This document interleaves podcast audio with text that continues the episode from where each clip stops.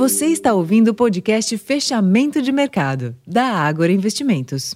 Olá, investidor. Eu sou Ricardo França. Hoje é segunda-feira, dia 24 de julho, e a sessão desta segunda-feira foi majoritariamente positiva para os índices acionários de Nova York. Na Europa, os mercados fecharam com sinais mistos, reagindo a índices gerentes de compras, os chamados PMIs, que vieram fracos e que aumentaram a preocupação sobre uma possível recessão na zona do euro e no Reino Unido.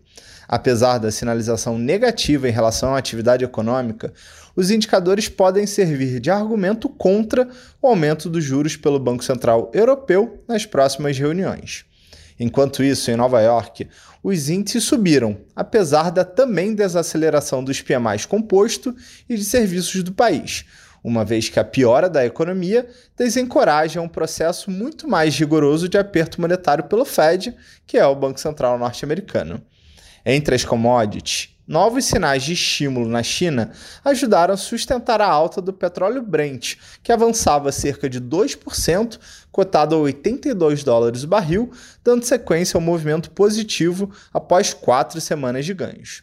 Neste ambiente, o Ibovespa seguiu a tendência externa e voltou a subir, fechando a sessão com ganhos de 0,94% aos 121.342 pontos o giro financeiro da sessão somou 24 bilhões de reais. Chamou atenção ainda o movimento do câmbio, com o dólar recuando 1% aos R$ 4,73, abrindo espaço para a queda dos juros futuros. Amanhã, terça-feira, a agenda local reserva o IPCA 15 referente ao mês de julho, cuja mediana das estimativas prevê leve queda de 0,02% na variação mensal.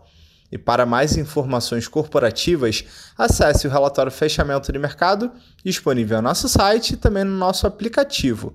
Veja também a prévia, ou seja, as expectativas para os resultados das empresas do setor de saúde, telecomunicações, tecnologia, entre outras informações atualizadas. Vou ficando por aqui. Uma ótima noite e até amanhã.